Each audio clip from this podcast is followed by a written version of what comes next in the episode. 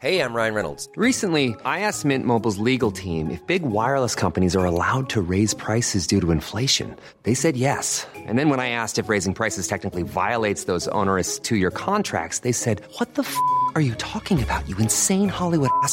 So to recap, we're cutting the price of Mint Unlimited from $30 a month to just $15 a month. Give it a try at mintmobile.com slash switch. $45 upfront for three months plus taxes and fees. Promo rate for new customers for limited time. Unlimited more than 40 gigabytes per month. Slows. Full terms at mintmobile.com.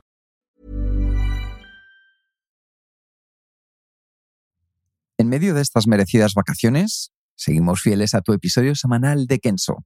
Así que durante los meses de julio y agosto vas a disfrutar de la escuela de verano gracias a los patrones de Kenso Círculo. Nueve capítulos donde reseñaremos los libros clave de la efectividad personal. Y si tú también quieres apoyarnos para que el podcast siga adelante, únete a Kenso Círculo. Como miembro de Kenso Círculo, recibirás cada mes una reseña de los mejores libros de productividad, accederás de manera anticipada y sin publicidad a los episodios del podcast, recibirás un descuento en nuestros cursos online, concursos y lo más importante, nuestra eterna gratitud. Te esperamos en kenso.es barra círculo y disfruta de la reseña de esta semana.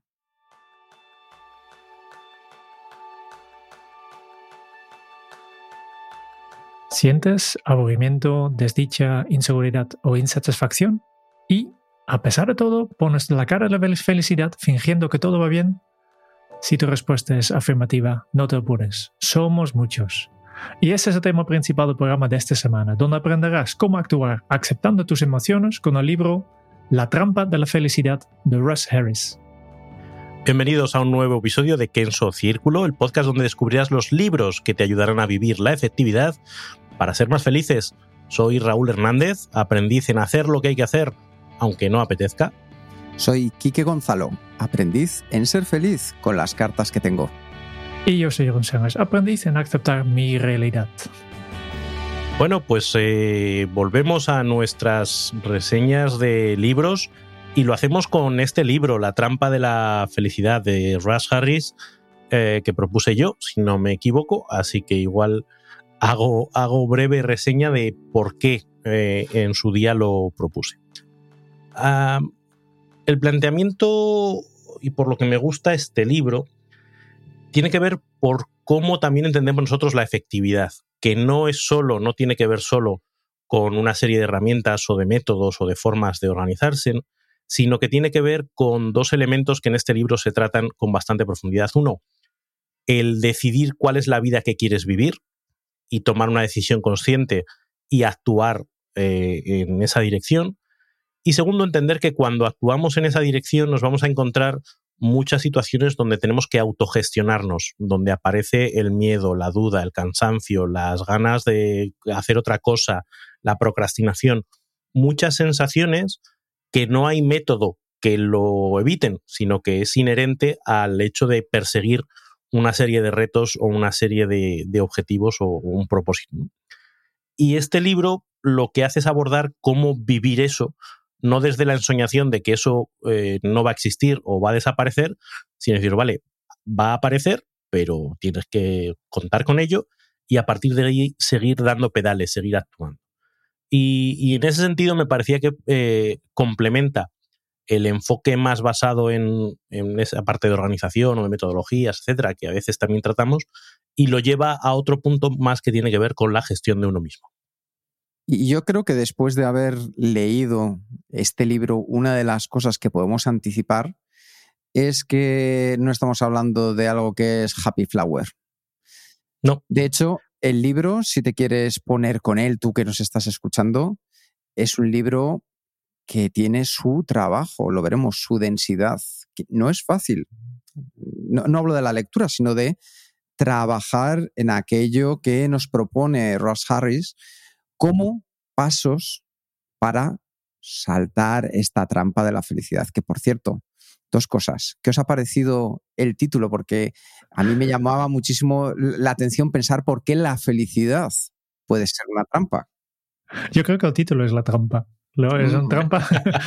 Russ Harris ha puesto este título para dejarnos caer en la trampa de pensar que vamos a hablar de felicidad, mientras realmente es un libro que explica una técnica de psicoterapia pero claro, de, hablando del libro de psicoterapia ACT, no suena tan, tan chulo como la trampa de la felicidad, ¿no?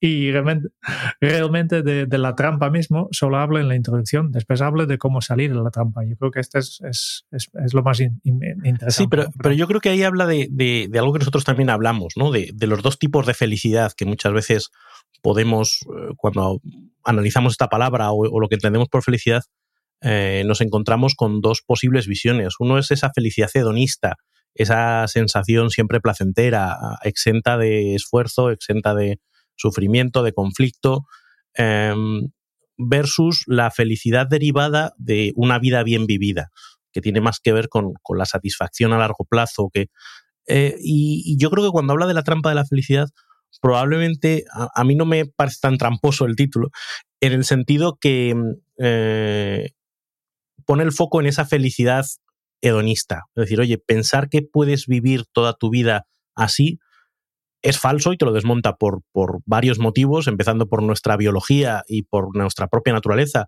y por el hecho de cómo es el mundo.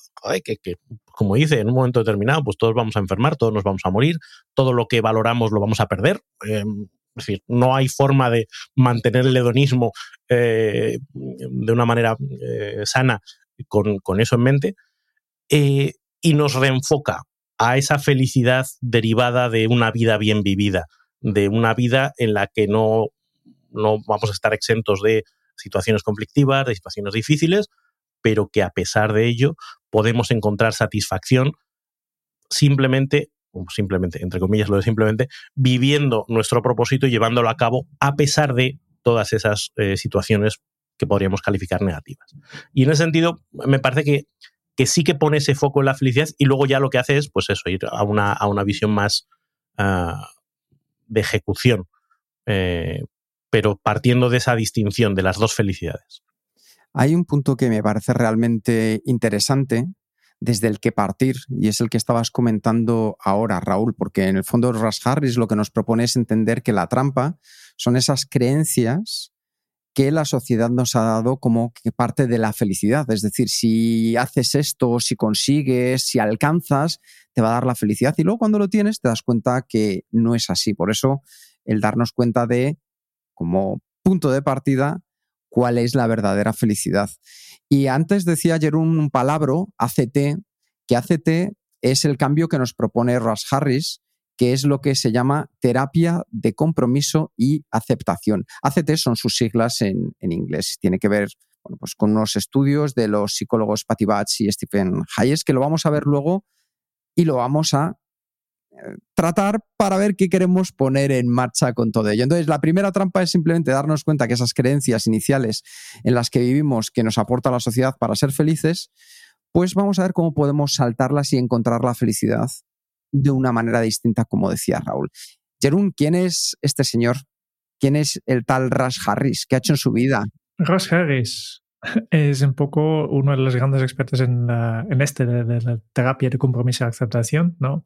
Pero su origen no viene de allí. Eh, viene, era un médico de cabecera, ¿no? Un médico de cabecera que tenía sus clientes y estudiando sus propios pacientes, pues se interesaba cada vez más en, los aspectos psicológicos de la salud, en el bienestar, y menos en la prescripción de medicamentos, porque notaba el enorme impacto que tenía pues esto, los factores, psicológicos, ¿no? Y por esto, este interés lo impulsó a cambiar de trabajo y ahora pues se ha convertido básicamente en, el experto en, en esta terapia de ACT y ha publicado varios libros, es coach, forma a muchos eh, eh, psicólogos en, este en estas técnicas también. Y básicamente es, eh, si buscas por este tipo de terapia que se está poniendo bastante de moda últimamente, pues siempre sale nuestro amigo Rush. Sí, ahí, hay un punto, eh, cuando hablamos de, esta aplicación psicológica, realmente eh, podemos vincularlo también con otro concepto que es el de aceptación radical, que también tiene su, propio libro y que es eh, un concepto bastante integrado con las filosofías budistas. Eh, y de hecho, yo que leí el libro de aceptación radical en su día, este de la trampa de la felicidad, me parece una forma más práctica, más concreta y menos budista, aunque comparten la raíz, pero no, no se habla tanto de ello, de, llevar al terreno esa idea, esa filosofía de que gran parte del sufrimiento eh, de los seres humanos viene por desear que las cosas sean distintas de como realmente son. Entonces, cuando nos peleamos con la realidad tal y como es y pretendemos que sea de otra manera distinta, es cuando se produce en nosotros mm, ese sufrimiento. Al final, lo que te está diciendo Ross Harris viene a ser lo mismo. Oye, mm, si tú estás permanentemente pensando que debería ser tan feliz como este, eh, tener un trabajo tan maravilloso como este, y claro, tú miras tu propia realidad y, tienes la sensación de, joder, pues debo ser, el más tonto del barrio, porque no, no, ni soy tan feliz, ni las cosas me andan bien, ni... Claro, porque te estás comparando con una versión irreal, inexistente, y no estás trabajando en, partiendo de ti, ¿no? Que yo creo que también engancha mucho con algunas de las cosas que nosotros hablamos habitualmente, de que no, no hay un, una referencia externa a la que podamos engancharnos, sino que tenemos que partir de nosotros mismos y mejorarnos a partir de donde nosotros estamos. También importante decir directamente que ahora estamos hablando de terapias y, de, estas cosas. Este no es un libro que explique una terapia en nivel para, psicólogos. Este es un libro para público en genérico y contiene simplemente unas explicaciones bastante fáciles de entender y muchas actividades. ¿no? Y, yo creo que es importante esta estructura del, libro y queda mejor reflejado en una historia que Ross explica al, inicio del, libro de, de una persona que ha comprado su libro y después se acerca a Russ, ¿sabes? Y dice, vale, este libro no me ha servido para nada. Y Russ pregunta, ¿pero usted ha hecho todos los ejercicios del libro? Y la persona dice, no, no, ninguna. pero si no haces el trabajo, si no haces los ejercicios, pues poco te va a servir.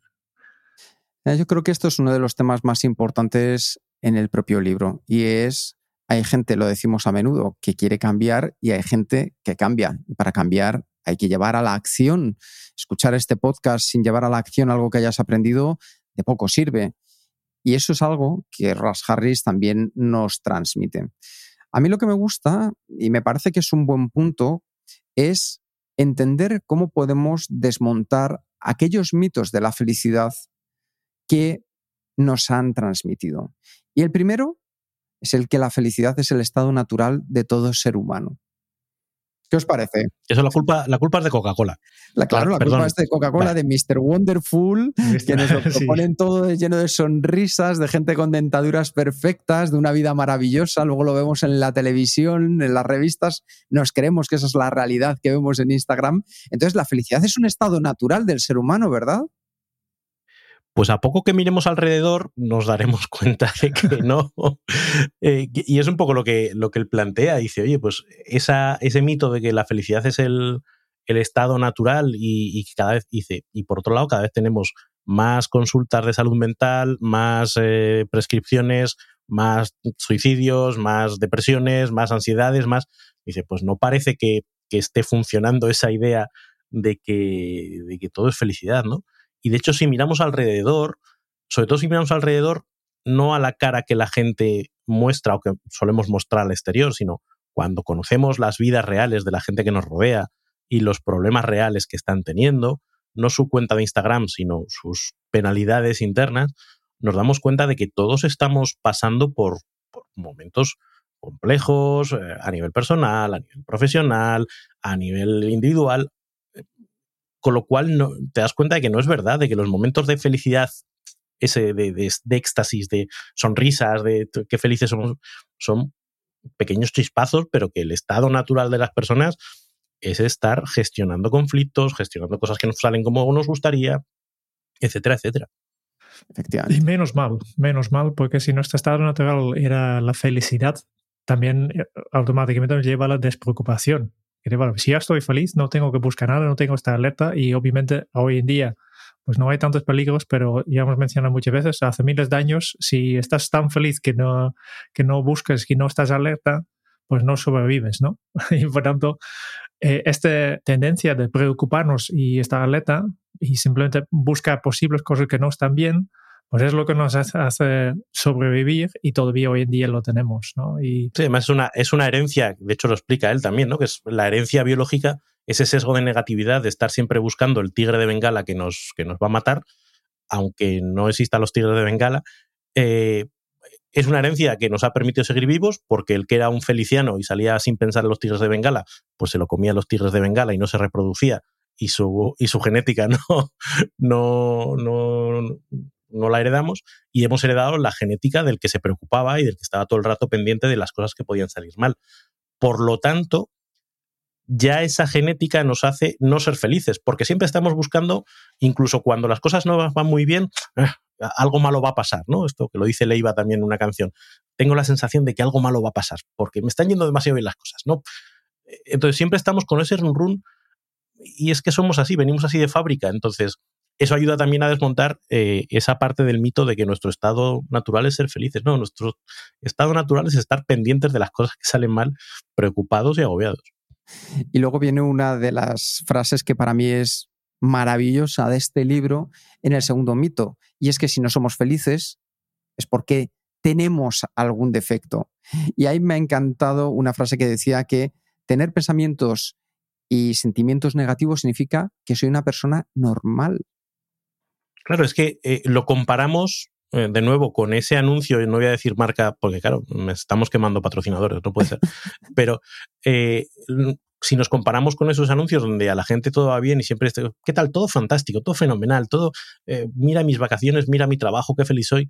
Y claro, pues debe ser algo que tengo yo malo, debe ser que soy yo defectuoso. Y luego cuando rascas un poquito dices, uy, no, si estamos todos para allá. Pues sí, pero esto no quiere decir que todo está bien. Si siempre tenemos, estamos pensando en, cosas negativas, pues ponemos también problemas.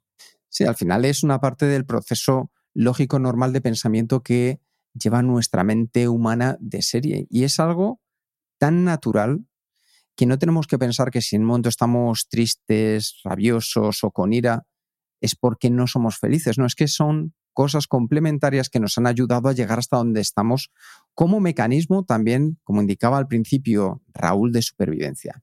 Y el tercer mito es que para construir una vida mejor tenemos que deshacernos de todos esos pensamientos negativos. Y entonces eso eh, es verdad que al final decimos, no, es que esto deja de pensar en negativo, el universo va a conspirar y si tú piensas en positivo lo va a traer hacia ti. Bueno, hay cosas y cosas que tenemos que tener en cuenta, pero vivimos en esa cultura tan obsesionada por encontrar la supuesta felicidad en cualquier rincón que nos lleva a algo, yo creo que un poco dañino, que es ese consumismo y vivir a base de impulsos. Y a veces, cada vez lo siento más como impulsos más inmediatos, más pasionales, más de ahora mismo en esto y lo quiero y lo quiero ya. Y como a día de hoy es más fácil que nunca poder satisfacerlos, estamos haciendo yo creo que un hábito que a la larga es un poco dañino para nosotros mismos. Aquí está la gran tampa, yo creo que porque las cosas a las que en general podemos dar más valor conllevan toda una serie de sentimientos, agradables y desagradables al mismo tiempo. Es decir, piensa en, en, ese hobby que has practicado durante las vacaciones, algo nuevo que hayas aprendido. Oye, yo recuerdo cuando empezaba a tocar la guitarra, por ejemplo, la frustración de que no sonaba eso ni medio bien o cuando ya luego ya tocaba alguna corda abierto, cuando quería poner una cejilla, que es poner un dedo sobre todos los trastes para poder hacer, bueno, es como un nivel 2 dentro de la guitarra, eso tampoco sonaba y cada vez que iba pasando niveles, iba siendo un poquito mejor mis capacidades, encontraba frustraciones, sentimientos de venga que no puedo, de rabia, pero yo creo que todo eso es lo que nos hace que disfrutemos de aquellas cosas que tienen más valor en la vida. Sí, esa visión de que la vida bien vivida eh, no es eh, la vida del hedonismo, del placer inmediato, sino que la vida bien vivida suele ser derivada de conseguir retos y conseguir retos suele implicar pues esfuerzo, suele implicar frustración, suele implicar error, suele implicar conflictos, suele implicar tener conversaciones difíciles con, otras personas, suele, claro, eh, pensar que podemos tener lo bueno de una vida bien vivida sin esa otra parte, pues es ese, ese mito que a veces creemos que, podemos aplicar y que no es así. Entonces, cuando antes nos deshagamos y entendamos que, es que van unidas las dos cosas, el reto y el esfuerzo, el reto y el sacrificio, el reto y el, y el conflicto, ¿no? Pues mejor, porque entonces podremos empezar a gestionar a partir de la realidad y no de la fantasía. Y el último de los mitos que nos presentaba Ross Harris para desmontar esta felicidad que nos aporta la sociedad es que deberías, deberíamos ser capaces de controlar lo que pensamos y lo que sentimos. que somos animales tan racionales que tenemos esa capacidad lógica de poner todo de una manera fría, quirúrgica y precisa. no estés triste, Quique, no estés triste. Esa frase de no estés triste. No, pero piensa en positivo. Digo, ya, nos ha jodido. Si fuera tan fácil. ¿eh? ¿Verdad? Sí, fíjate que esto eh, curiosamente contrasta con, con, otra escuela de, pues, del, desarrollo personal, ¿no? De, quienes hablan que efectivamente sí que se pueden controlar los pensamientos o sí que, puedes ver eh, pues el vaso medio lleno, esforzarte en ver las cosas positivas de una situación. Y aquí Ross Harris lo que hace es confrontar un poco con esa idea. al final los pensamientos vienen y tú puedes estar haciendo un esfuerzo eh, grande por ver las cosas positivas, pero de repente del fondo de la cabeza te viene y el easy eh, y si tengo y si esto no sale bien y si y que en el fondo tampoco es natural pretender esos pensamientos enterrarlos. Que a veces eh, la filosofía positiva parece que es lo que pretende no es cada vez que tengas un pensamiento negativo bah, como a los, a los, el juego este de machacar topitos que van saliendo. Y no puedes porque la mente va a seguir queriendo sacarlos. Y si no lo haces, lo que te acaba generando es una neurosis de, tres pares de narices. me, gusta, la, metáfora del juego del, de los topos, ¿no? y los topos hay pam, pam, pam, pam, pam, pam. Justo pasa eso, porque si sale el primero y intentas machacar, desaparece y eh, vuelve a aparecer a otro sitio. Y así puedes ir machacando durante mucho tiempo. ¿no? Y esto también pasa cuando intentamos controlar lo que pensamos y controlar lo que sentimos. ¿no? Cuanto más intentamos eh, reprimir nuestros pensamientos o nuestros sentimientos, más protagonismo vamos a dar a este sentimiento. Y, más tiempo va a ocupar esta sensación negativa. ¿no? Por tanto, siempre cuando intentamos suprimir, o discutir o incluso el autojuicio de sentirte mal por, por tener este tipo de, de sentimientos, pues más protagonismo van a tener. Y igual con el juego del, del martillo, pues mm, si, si, si se te aparece en el primero y lo dejas allí, lo observas y dices, vale, pues ya está bien, aquí estás, pues puedes continuar. Pero cuando intentas matar es cuando vas a perder mucho tiempo, porque habitualmente es mucho más rápido que tú. Sí, además hace el, el ejercicio este de no pienses en un, en un oso polar, ¿no? Eh, te dicen que no pienses en un oso polar y eres incapaz de pensar en otra cosa que en el oso polar. Eh, no estés triste, pues, pues, pues, voy a estar más triste todavía, casi si me apuras. De hecho, una de las cosas interesantes respecto a cuando te dicen no estés triste o no pienses en un oso polar, ahora mismo tú que nos escuchas, no pienses en un oso polar. No es solo que acabas de realizar una imagen en tu cabeza, porque tu cerebro, para poder entender lo que es un oso polar, primero tiene que imaginarlo. Entonces, simplemente al imaginarlo ya estás viendo al oso polar. Entonces, es un pequeño truco. El tema es que ese oso polar va a aparecer al menos seis veces durante la próxima hora en tu cabeza. Oso polar. oso polar. pensamiento repetitivo. Y aquí sí que me gustaría sacar un tema, a ver qué opináis vosotros dos al respecto, porque Ras Harris ya nos empieza a llevar a cómo escapar de esa trampa de la felicidad con varios principios. Y aquí yo hay una pequeña contradicción que puede ser por el tema de la traducción o no, él habla de aceptación. Y a mí me gusta más la palabra adaptación. Es decir, eh, no es lo mismo aceptar lo que te viene que adaptarte a lo que te viene. Porque aceptar para mí ya trae una connotación reactiva. Es decir, me ha sucedido esto, pero bueno, no puedo hacer otra cosa, voy a convivir con ello. Mientras que adaptar es, me ha pasado esto, que a lo mejor también no quería que me pasara, pero voy a ver cuál es la mejor jugada de manera proactiva que puedo hacer desde aquí. ¿Vosotros qué opináis al respecto entre la aceptación, que es un tema que se habla mucho en este libro, o la palabra adaptación? yo personalmente creo que eh, son compatibles. creo que dentro del, del esquema global del libro, él está realmente hablando de adaptación, porque de hecho la base de, la terapia esta de, aceptación y compromiso habla precisamente de eso, de tú aceptas pero luego actúas. Es decir, como que aceptación es la primera parte, lo que no te dice es, bueno, aceptas y te quedas parado, es aceptas y una vez que has aceptado, haces lo que tienes que hacer independientemente de eso que te ha pasado, lo cual nos lleva a esa adaptación que tú, que tú planteas yo creo que, que, en visión global sí estamos hablando de adaptación y que probablemente aceptación sea el primer paso. El, oye, identifico lo que me está pasando, lo observo, lo veo, lo acepto, le invito a tomar el té, como luego, como luego hablaremos, y a partir de ahí, perfecto, paso a otra cosa. Yo tengo mis valores, tengo mi propósito, tengo donde yo quiero ir y no voy a hacerle caso a esto que he aceptado, pero voy a seguir actuando a pesar de, eh, que creo que es el, la preposición que encaja ahí, el a pesar de. Vamos con ello, porque Russ Harris nos habla de seis principios fundamentales de la terapia de compromiso y aceptación de la ACT.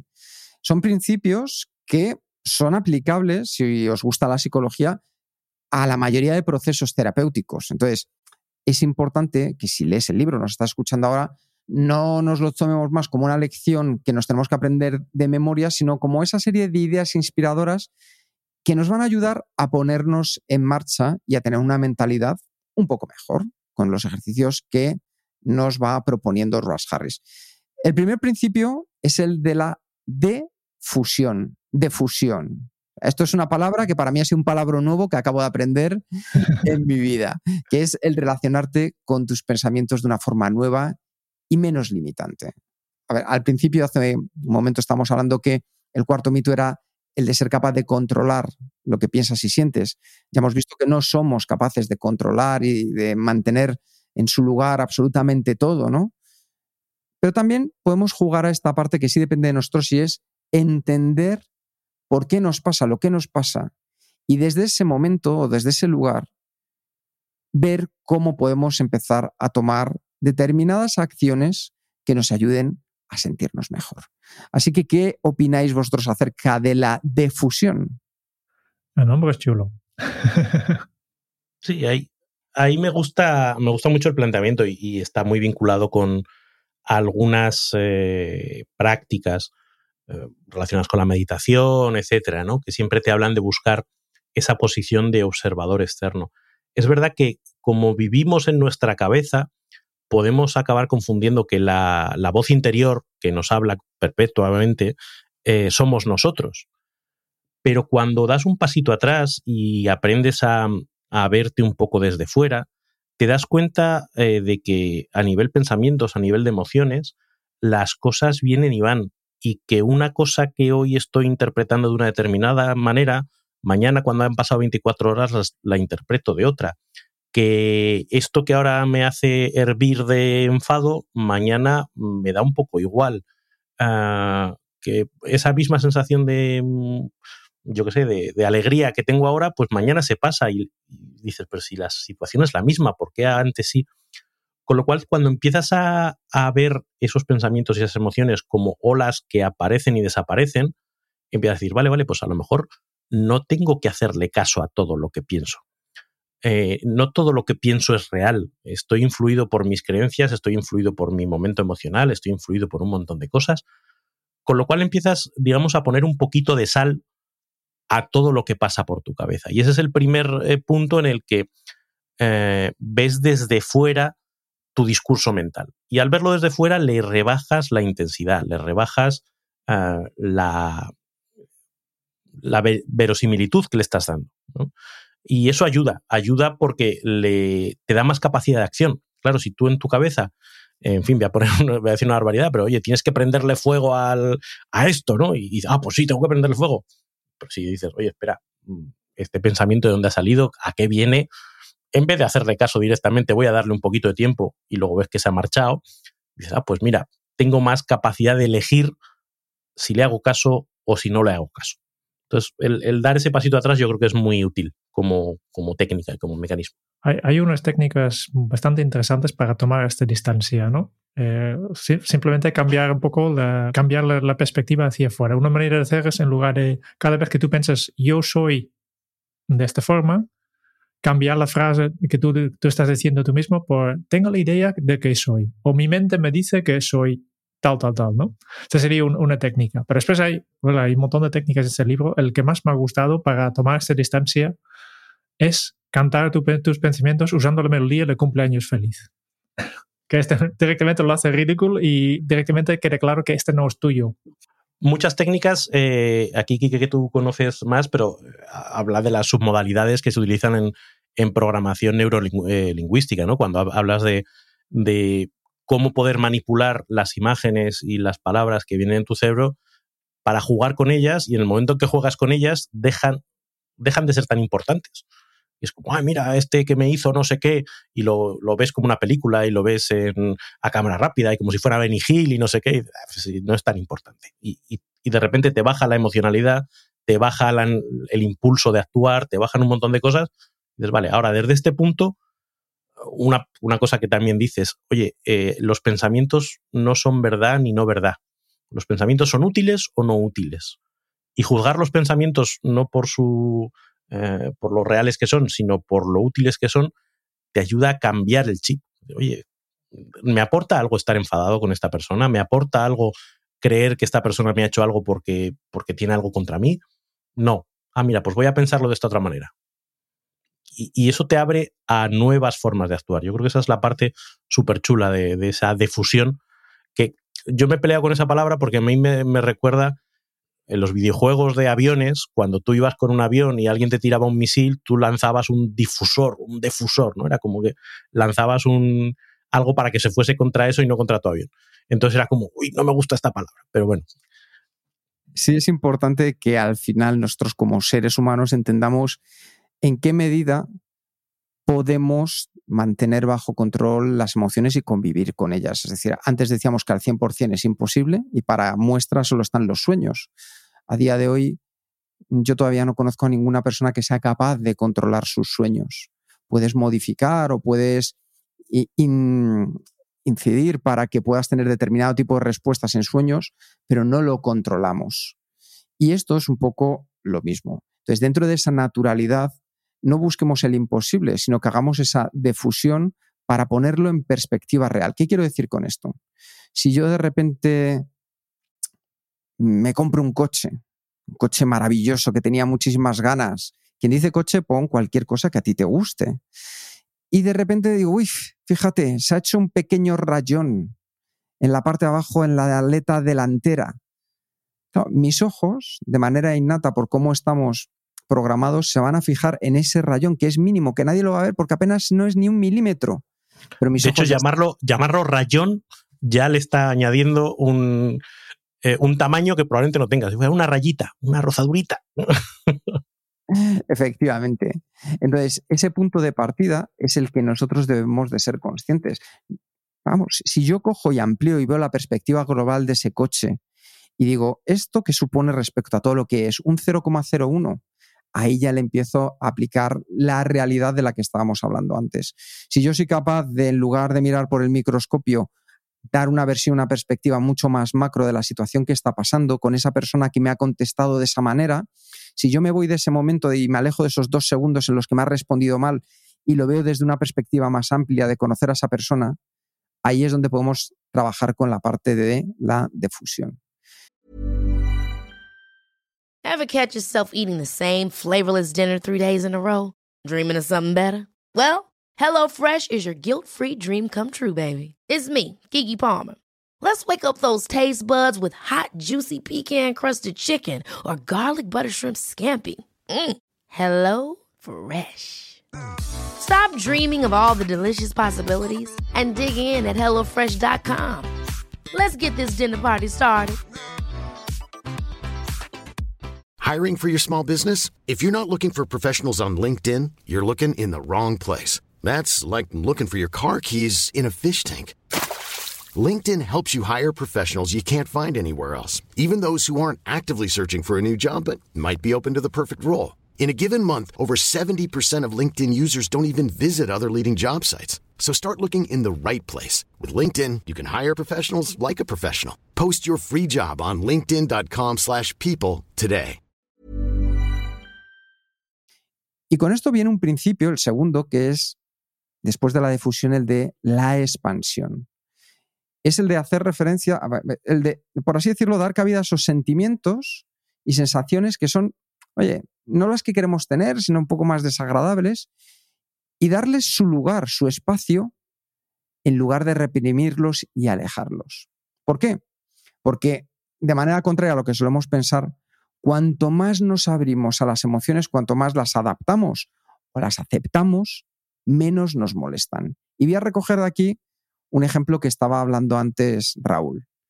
Si yo cojo un poquito de sal, vamos a poner algo más que un poquito, si yo cojo una cucharada sopera de sal y me la meto en la boca, la sensación va a ser muy desagradable. Pero esa cucharada de sal, si la pongo en el espacio de una olla hirviendo para hacer pasta, ya se queda mucho más difuminada y entra a jugar y darle un sabor rico a la pasta que voy a hacer. Pues esto es lo que tenemos que buscar, es abrirnos mucho más a entender esas emociones y cómo al final pueden potenciar lo que estamos pasando.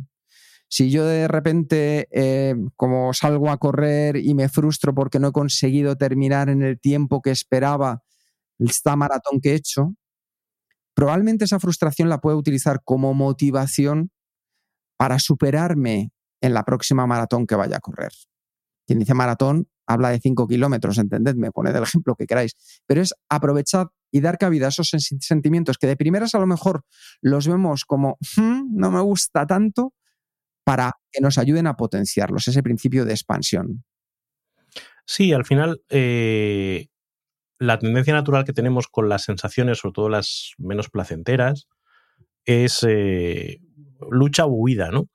O intentamos evadirnos de ellas y entonces nos dedicamos pues a nos ponemos un Netflix o nos metemos en redes sociales o hacemos cualquier cosa que nos ayude a olvidarnos de que eso está ahí.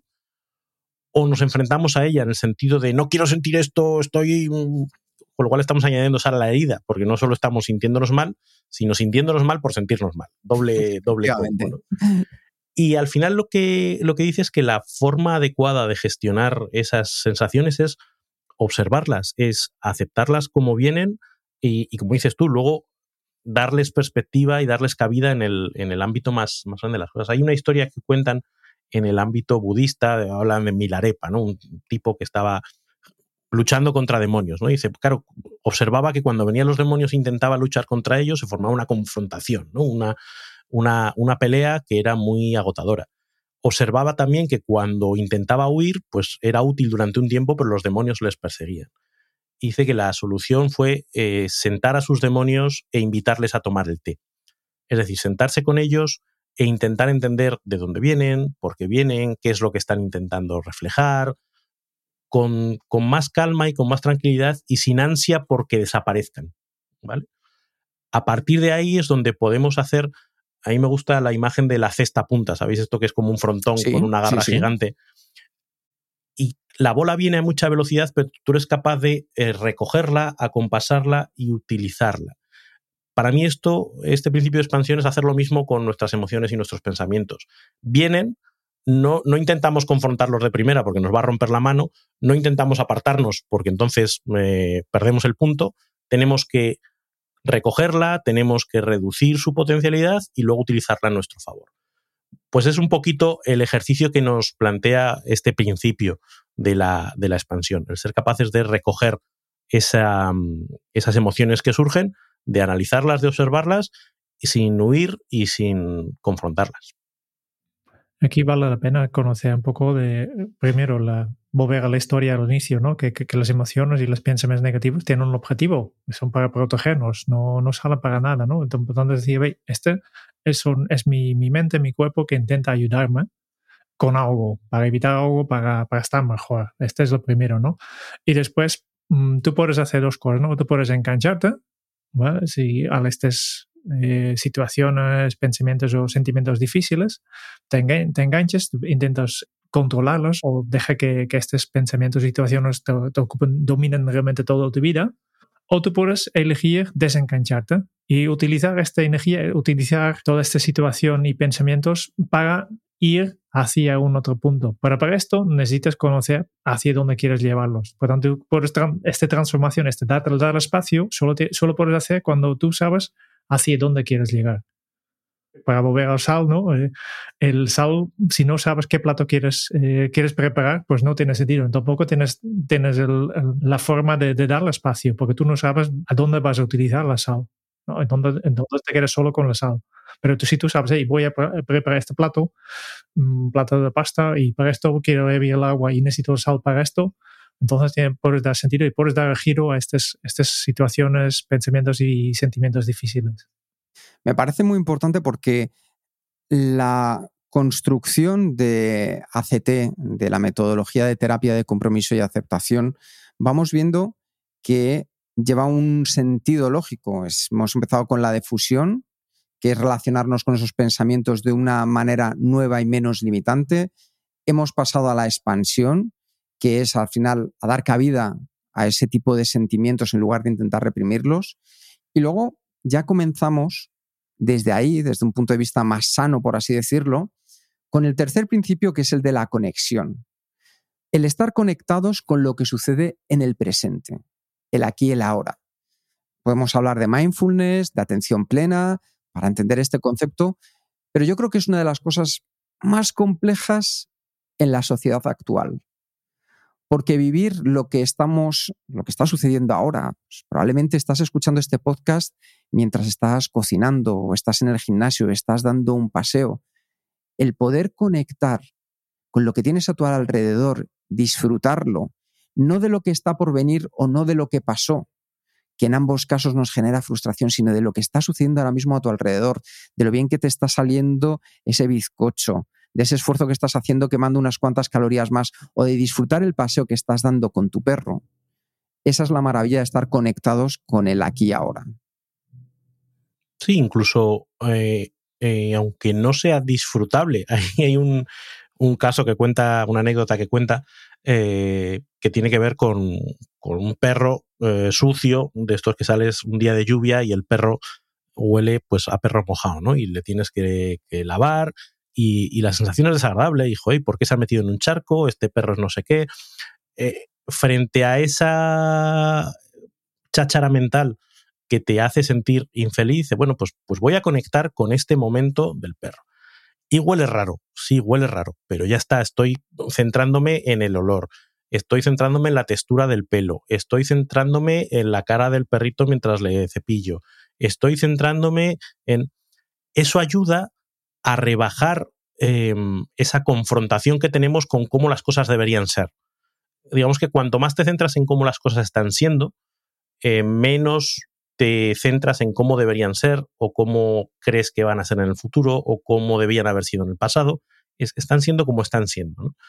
De nuevo es una forma de reducir esa carga adicional que le ponemos a las cosas cuando nos comparamos con, con otros. Pues aquí no hay comparación, es simplemente estar muy centrados en lo que está pasando. Y de ahí pasamos al cuarto principio, que es el del yo observante que tiene que ver con la atención pellegna, ¿no? Y es el que nos permite relacionarnos de una forma mucho más saludable con todo tipo de emociones y pensamientos a nuestro alrededor. Una de las cosas que más trabajo en las sesiones de coaching individuales uno a uno es en este tipo de actividades. Es decir, el ponerte y ofrecer ese punto de vista en el que tú puedas ser la persona que observa desde el punto de vista tanto de los demás como en el tuyo propio. Porque muchas veces no somos justos con nosotros mismos, no nos medimos con las mismas varas que a los demás. Y el no darnos ese punto de justicia, luego es muy difícil si queremos que los sentimientos que afloren y que nazcan en nosotros con los que trabajemos sean sentimientos sanos, saludables y en especial realistas. Hay un metáforo que, a mí me gustaba, es el, de los documentales. Que, dice, bueno, pues no es lo mismo ver un documental sobre algún tema, la Vuelta de España de, de, ciclismo, por ejemplo, no es lo mismo ver este documental que vivirlo en persona. No tiene nada que ver, ¿no? Y resulta que, que lo explica un poco nuestra, nuestra propia mente, eh, en cada momento está creando un documental sobre nuestra vida. He hecho esto, he hecho esto, he hecho este hecho, y nos quedamos al final después de la experiencia nos quedamos siempre con el documental. Pero el documental es, eh, no tiene nada que ver con lo que realmente hemos vivido. Cogemos algunos puntos que hemos recordado y este es lo que queda dentro de nuestra mente. Y este, de aquí salen también muchas de estas historias, ¿no? Y solo cuando somos capaces de, de salir del documental y observar desde fuera de, mira, las cosas no van tan, tan malo como, como tú te imaginas. Porque tú has cogido tú te has fijado en, en, la galla del coche, en esta pequeña cosa y piensas que el coche es una mierda. No, si miras desde fuera, si tomas de esta distancia, pues ves que claramente que, que, lo que has vivido en este documental no, no tiene nada, que ver con, con la actualidad y con, con, la realidad. Sí, al final nuestro cerebro es una máquina de contarnos películas, de buscar relaciones causa-efecto, de, de, seleccionar las partes que encajan con el relato y lo que no encaja en el relato, el cerebro no tiene ningún problema en obviarlo, incluso en olvidarlo. Y dices, ah, no, pues esto también pasó. Entonces, cuanto más esfuerzo hagamos en tomar esa perspectiva y ver las cosas desde fuera y no como arte y parte que, que solemos ser, más posibilidades te da de ver la peli desde distintos ángulos. Yo he recordado en este punto lo útil que suele ser, eh, y que también solemos recomendar, ¿no? Lo de llevar un diario, ¿no? Lo de expresar en un en papel las cosas que te están angustiando, la historia que te estás contando, porque luego cuando la lees desde fuera, empiezas a verle lagunilla, decir, uy, este, este guion no es tan bueno, ¿no? Esta historia por aquí hace aguas, o, o si yo lo viese con, con visión de editor y no de escritor, pues aquí buscaría profundizar en esto, que no está muy trabajado, ¿no? Y, y no solo eso, sino que además en esa visión de, mm, de observador externo ganamos espacio para la acción. Frente a la reacción, que es lo que nos suele pasar, tenemos un pensamiento, una emoción, no lo cuestionamos, sino que lo aceptamos como verdad y en función de eso actuamos muy rápido. Te dice, vale, vale, pero espérate, velo desde fuera, velo desde distintos prismas. ¿Realmente la la acción que ibas a tomar era la más útil, era la más adecuada, era la más justa, o hay otras posibles opciones que en tu impulso no habías considerado. Claro, si aprendes a tomar esa perspectiva, ganas posibilidad de actuar diferente. Y en el momento que ganas esa posibilidad de actuar diferente, estás ganando eh, margen de maniobra. Y el problema muchas veces es que no nos damos ese margen de maniobra, vamos eh, a piñón, ¿no? Eh, evento, reacción, evento, reacción y lo que tenemos que tratar es reaccionar menos y elegir más, tomar las decisiones que más útiles son, que más sensatas son y no la lo primero que nos pide el cuerpo, que no suele ser realmente la mejor de las opciones. Y fijaos que ya con todo esto nos vamos acercando al quinto de los principios, que es el que tiene que ver con los valores. Yo no sé si alguna vez tú que nos escuchas te has parado a pensar sobre cuáles son los verdaderos los verdaderos valores que tienes en la vida. No aquellos que los demás están esperando de ti, sino los que de verdad a ti te importan, los genuinos, los auténticos, los que te hacen sentir en esa conexión de llámalo felicidad, bienestar, paz contigo. Porque esos valores en tu vida son los que de verdad marcan una dirección y te van a ayudar a que puedas hacer cambios significativos. Es importante distinguir también los valores de tus objetivos, ¿no? que a veces se confunden. ¿no? Al final, un valor es un. El, el es definir como los valores son tus deseos más profundos para cómo tratarte a tú mismo y al mundo en tu alrededor. Mientras un objetivo es cosas a lo que aspires en el futuro. ¿no? Y esto es importante porque, por definición, tus valores están dentro de lo que nos llamamos la zona de control que depende solo de ti. El objetivo no. Si consigues el objetivo o no, pero siempre puedes actuar dentro de tus valores, ¿no? Y cuanto más conocemos nuestros valores, más podemos actuar sobre ellos. Y siempre podemos actuar según nuestros valores. Y aquí hay otro libro que todavía tenemos que reseñar algún día, ¿eh? de Viktor Frankl, El hombre en busca de sentido, que básicamente habla de un grupo de personas que están en, en campo de concentración en, eh, en Alemania, en la Segunda Guerra Mundial, y realmente aspiraciones para el futuro pueden tener muy pocos, pero vivir según sus, valores es justo lo que marcaba la diferencia entre estas personas que han sobrevivido eh, y, los que han básicamente perdido toda la esperanza y, no, han dejado de luchar. ¿eh? Después hay otro tema, si sobrevives o no, no, no, depende todo de ti, pero la parte que sí que depende de ellos y tenía todo lo que ver con, estos valores. Sí, este es un tema que nosotros tratamos mucho cuando hablamos de la parte del propósito.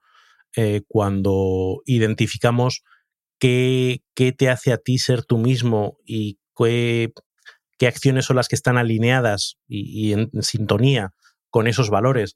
Al final, eh, plantearte objetivos, y de, hecho luego en el libro también se, se, habla de plantear objetivos y de plantear acciones, pero digamos que los valores eh, son como esa brújula interna que te hacen mm, sentir si lo que estás haciendo eh, chirría o no chirría, ¿no? Y eso lo puedes aplicar, como dice Jerún, en cualquier situación, en cualquier circunstancia. No necesitas trazar un plan para poner tus valores en juego. Luego sí, puedes además trazar planes y crear objetivos y trazar eh, eh, planes de acción, etcétera. pero los valores son la base que está detrás. Y porque si no, estarás trazando objetivos como pollo sin cabeza. Es como hoy voy por aquí, mañana voy por allí. Los valores son los que ayudan a que cuando traces objetivos todos vayan alineados y conforme a lo que, iba a decir lo que tú quieres ser, lo que ya eres, porque tus valores ya están contigo, no son, no son aspiracionales, ya están. Eh, y ahí, por ejemplo, él eh, plantea una, una serie de ejercicios para conectar con, con, esos valores, ¿no? Cuando dice, oye, si fuera un hombre de 80 años que mira para atrás en su vida, pasé mucho tiempo eh, preocupándome por, pasé demasiado poco tiempo haciendo tal, si pudiera ir atrás en el tiempo haría... Esos suelen ser preguntas que ayudan a clarificar y nosotros cuando hablamos de efectividad, y ahí es donde lo quiero vincular a, a de lo que hablamos habitualmente en el, en el podcast, te ayuda a separar mucho el grano de la paja. Esos valores son los que hacen que muchas de las acciones que haces en tu día a día no tengan sentido y te las puedas quitar de encima. Y otras que digas, tengo que hacerle hueco a esto porque es que sin esto me falta algo. Hay un hueco en mi, en mi expresión vital. Entonces, esta parte de los valores me parece que es muy interesante porque encaja mucho con esa visión de nuestro propósito. Y aquí hay una cosa que a mí me parece relevante, que al final, como decía Oscar Wilde cuando le preguntaban acerca de uno de sus libros más famosos, que es el retrato de Dorian Gray, decía, hay tres personajes. Dice, uno es el que me gustaría ser, otro es el que la gente cree que yo soy y otro es quién soy de verdad. Lo importante es que tú decidas cuáles son tus valores, no los que te han establecido, no los que se esperan de ti, sino de verdad aquellos que llevas de manera genuina, porque solamente desde ahí encontrarás la dirección correcta. Las otras pues pueden tender un poco hacia un lugar, pero eso que a ti te llama ese propósito, esa dirección de propósito, la vas a encontrar si tus valores de verdad son genuinos y alineados tu vida. Y con esto llegamos al último de los principios que nos propone Ras Harris, que es el de las acciones comprometidas, el compromiso. Hemos pasado por la aceptación y ahora vamos a sumarle ese compromiso, ese ponernos en marcha. Eh, aquellas acciones que llevas a cabo una, otra y otra vez más, independientemente de si fracasas, si te sales bien, si te sales del camino, si no. Es aquellas que nos ayudan a conseguir una vida rica, una vida llena, una vida con sentido. Y para ello es necesario actuar y aunque de vez en cuando pues nos salgamos de la carretera, nos salgamos del camino o no nos salgan tan bien como esperábamos, volver a retomarlo. Y eso se hace gracias a esos valores personales que veíamos en el punto anterior.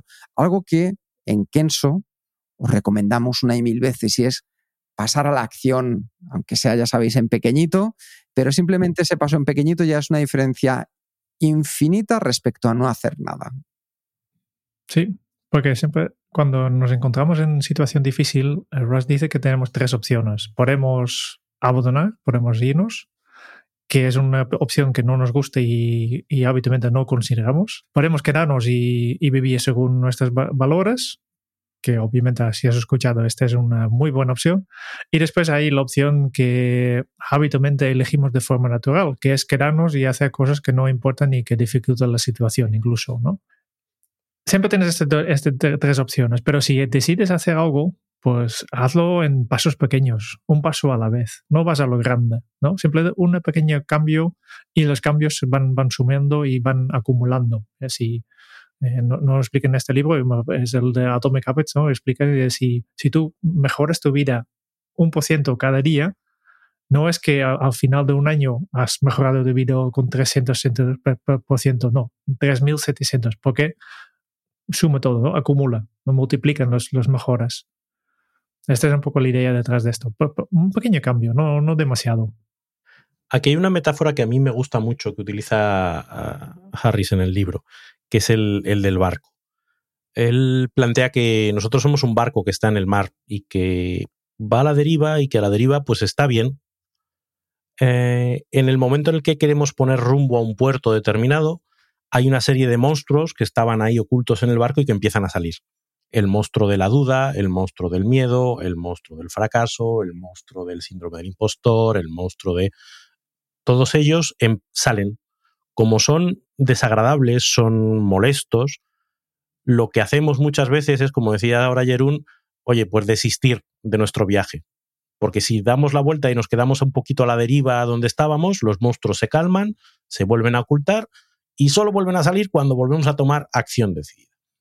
Y que lo, lo que nos dice Harris es, si hacemos eso, nunca vamos a llegar al puerto. Nunca vamos a llegar a conseguir eso que nos decimos a nosotros mismos que queremos. Sí, estaremos cómodos, pero no conseguiremos nada. Eh, yo recordaba el, el, episodio que grabamos hablando de la zona de confort, porque precisamente ese estar a la deriva es nuestra zona de confort, en el que los monstruos no aparecen, pero no conseguimos nada.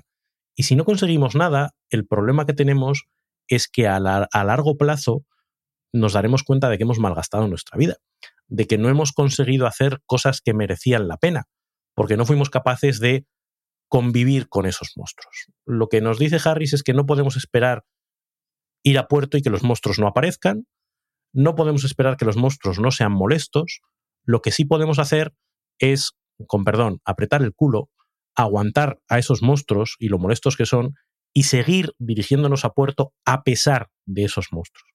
Porque si lo hacemos, nos daremos cuenta, y ese es el fondo de, la, de la película que nos cuenta Harris, que los monstruos son molestos, son pesados, pero no nos hacen daño. Si conseguimos actuar a pesar del miedo, si conseguimos actuar a pesar de la duda, si conseguimos actuar a pesar de la pereza, nos daremos cuenta de que no eran para tanto, de que no eran tan fieros como, como parecían. Pero para eso hay que dar ese primer paso de dirigirse a, a puerto, de tener nuestros valores claros, de tener claro qué es lo que queremos conseguir y sostener fuerte el timón y cuando los monstruos aparezcan, decir, aquí estáis, pero yo voy a lo mío. Que en el fondo, y ahí es donde, donde engancho con lo que decías antes, Quique, de la aceptación o la adaptación, aquí estamos actuando así. Aceptamos a los monstruos, pero nosotros vamos a seguir a nuestro puerto, porque es mucho más importante eso que dejarnos asustar por ellos. Pues con esta excelente reflexión vamos aterrizando este capítulo y como ya sabéis nos gusta cerrar con el estilo y la valoración del mismo. Así que Raúl, tú que nos propusiste el libro, cuéntanos después de su lectura qué te ha parecido. Pues eh, a mí me ha gustado mucho y si queréis empiezo por, por los puntos y como no hay nada perfecto, pues digamos cuatro y medio, ¿vale? pero me parece que hace un buen dibujo de lo que es la experiencia real, de, de, que conecta mucho con esa visión de, oye, que la vida de los demás no es perfecta, igual que la tuya tampoco, y que la realidad es que todos tenemos nuestra cuota de sufrimiento y de malestar en nuestra vida, y, esa distinción entre la felicidad de hedonista y la felicidad de la vida bien vivida te ayuda a, ponerte en marcha. A partir de ahí yo creo que, que plantea muchos ejercicios eh, muy prácticos y muy orientados a, oye, esto, ¿cómo lo trasladas a tu vida? Creo que también es eh, bastante generoso a la hora de plantear, oye, que esto no es algo que se haga de hoy para mañana, que yo mismo, él, él plantea, yo sigo cayendo muchas veces en pelearme con mis sensaciones y que no sé qué, o sea, que, no, es, no es fácil, ¿no?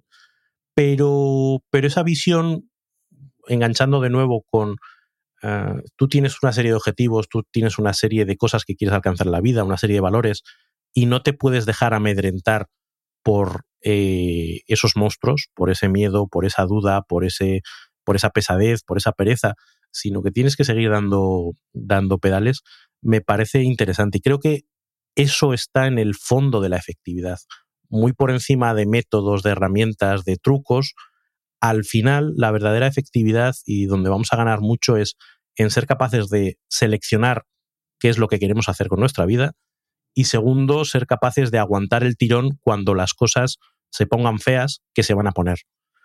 Si conseguimos esas dos cosas, joder, ver, pegamos un pelotazo en nuestra vida. Eh, por eso, para mí, la reflexión global del libro me parece que encaja mucho con lo que siempre hablamos en eso. Muy bien. Jerún, ¿a ti qué te parece el libro? Te dejo que tú vas primero. Tengo mis razones. Tienes vale, fenomenal. Pues venga, yo voy con entonces con el mío. Para mí ha sido un libro que le voy a dar. Le había puesto un 3,8, pero le voy a subir a un 4. ¿Por qué? Eh, es un libro que durante el verano me ha venido mucho a la cabeza. Y ayer, cuando estaba haciendo ya como la, el último filtro para incorporar la, la valoración, conforme pasa el tiempo, envejece mejor este libro, por así decirlo. es como un buen vino.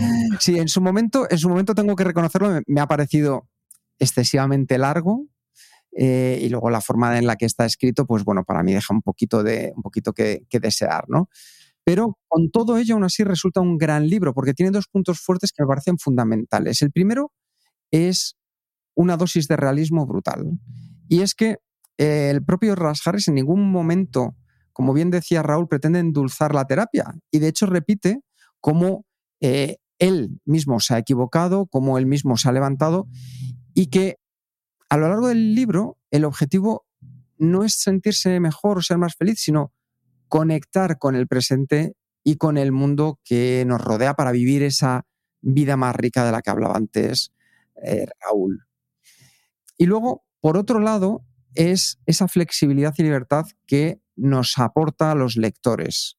¿Por qué? Porque defiende que el modo en que cada uno de nosotros quiera vivir su vida es una decisión personal, única e intransferible. Y así Raúl aplicará los principios de la ACT de una manera, Jerún de otra, o tú que nos has escuchado de otra distinta. Y no está ni mejor ni peor. Entonces, esa libertad me parece que es un gran compromiso que nos está ofreciendo. Estos dos puntos, más la cantidad de ejercicios para llevarlo a cabo, hace que probablemente no sea un libro sencillo, pero desde luego que sí que es un libro con mucho fruto y que, como digo, envejece mejor una vez que lo dejas reposar después de haberlo leído. Muy bien. Vale, eh, antes de explicar mi, valoración, eh, una pregunta para vosotros dos. ¿Qué, edición habéis leído? ¿Qué edición habéis leído? Pues ahí me pillas. Yo... ¿El español o inglés? No, yo inglés. Inglés. Yo en español. Español. Raúl, inglés. ¿Primera edición o segunda edición? Jo, pues no te sé decir. Tendría que buscarlo. Vale, te lo explico. Porque yo leído en inglés y ya sabes que habitualmente mientras voy leyendo voy creando el, el, mapa mental que, que, los miembros de Kenzo Círculo pueden descargar, ¿no? Y voy, pues esto, empiezo que una rama para cada, cada capítulo y voy apuntando cosas que me parecen interesantes y así mientras leo voy creando el, el mapa mental. Pero como el libro es en inglés y el mapa mental lo hago en español, pues la última cosa que siempre hago es eh, buscar el, el, libro en español para tener como mínimo los nombres de capítulos exactamente como están. a veces mi traducción no coincide con, con, la traducción que ha hecho el, traductor. Pues esto, fui a hacer esto y por mi gran sorpresa no, no encajaba para nada. Pero no encajaba para nada ni en cantidad de capítulos ni en cantidad de secciones. Que resulta que yo estaba leyendo la segunda edición que ha salido ahora en julio y después de mirar, resulta que Rosares ha reescrito la mitad del libro. Amigo. Por eso. Y con, con, esto yo creo que ha, hecho algunos mejores. Seguramente lo que he pedido un poco es, eh, tal como nosotros hemos, hemos, pasado el guion un poco de este episodio por principios, pues este principio se pierde un poco en, en el libro actual. Eso mucho, es mucho más accionable, yo creo, es un libro que, que, mantiene todo este, este contenido. Yo creo que muchos ejemplos, el estilo ha mejorado. Yo creo que, mm, supongo que ha mejorado un poco, porque obviamente no lo he podido leer la primera edición de, de, todo, pero sí que, sí que ha cambiado bastante, ¿no? Después, por, mi parte, por, un lado, menos mal que he tenido dos meses para leerlo, porque es un libro denso, no me ha costado avanzar.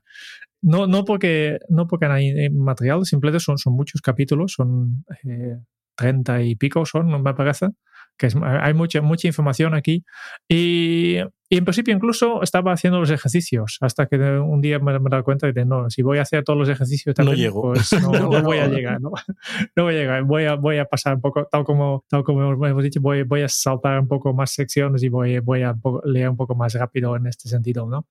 Y también eh, otra, otra cosa más que hay hay, ejercicios que se son aplicables a una situación completa. Si estás realmente enganchado, pero claro, en verano yo no tengo muchas, muchas preocupaciones. ¿no? Estaba aquí tranquilo a casa trabajando sin grandes proyectos, eh, sin, sin hitos, sin, sin problemas relacionales, por tanto tampoco tenía tanto material para aplicarlo. ¿no?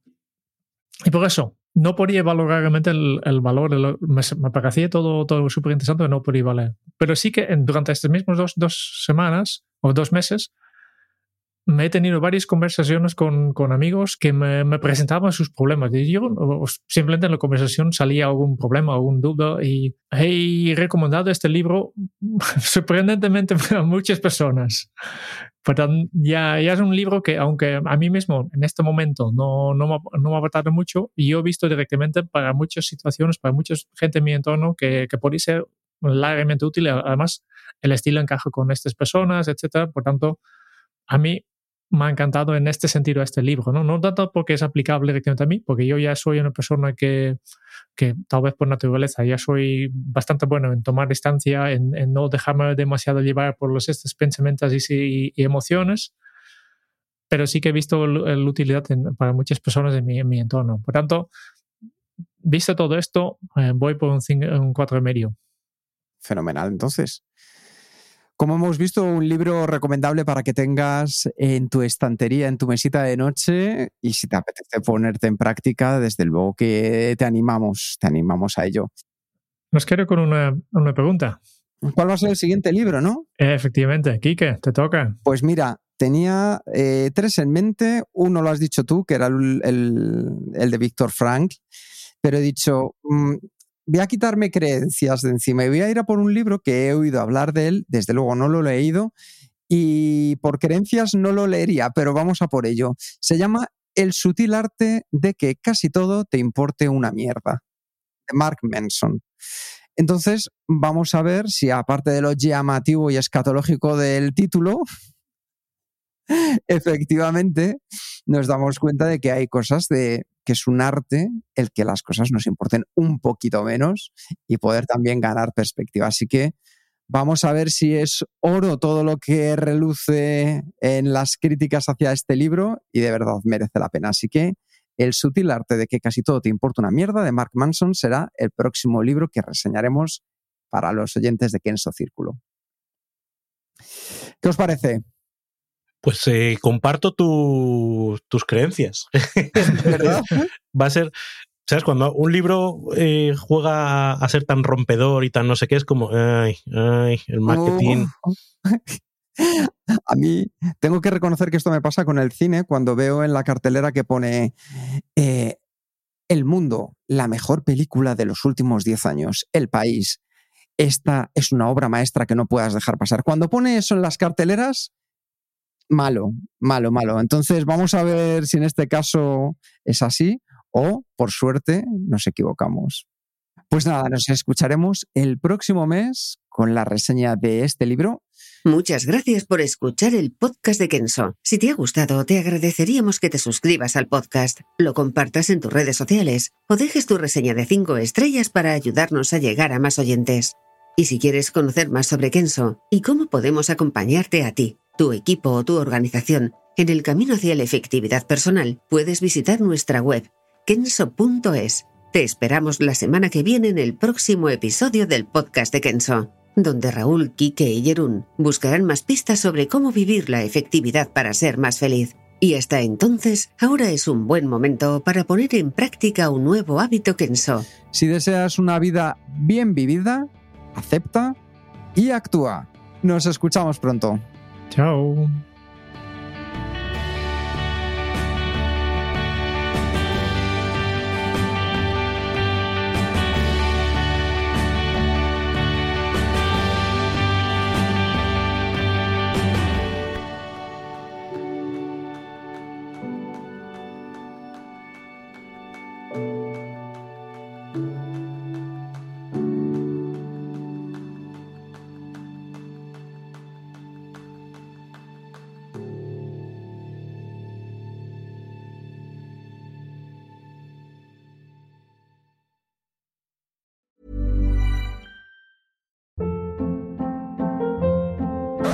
Hold up. What was that? Boring. No flavor. That was as bad as those leftovers you ate all week. Kiki Palmer here, and it's time to say hello to something fresh and guilt-free. Hello Fresh. Jazz up dinner with pecan-crusted chicken or garlic butter shrimp scampi. Now that's music to my mouth. Hello Fresh. Let's get this dinner party started. Discover all the delicious possibilities at hellofresh.com.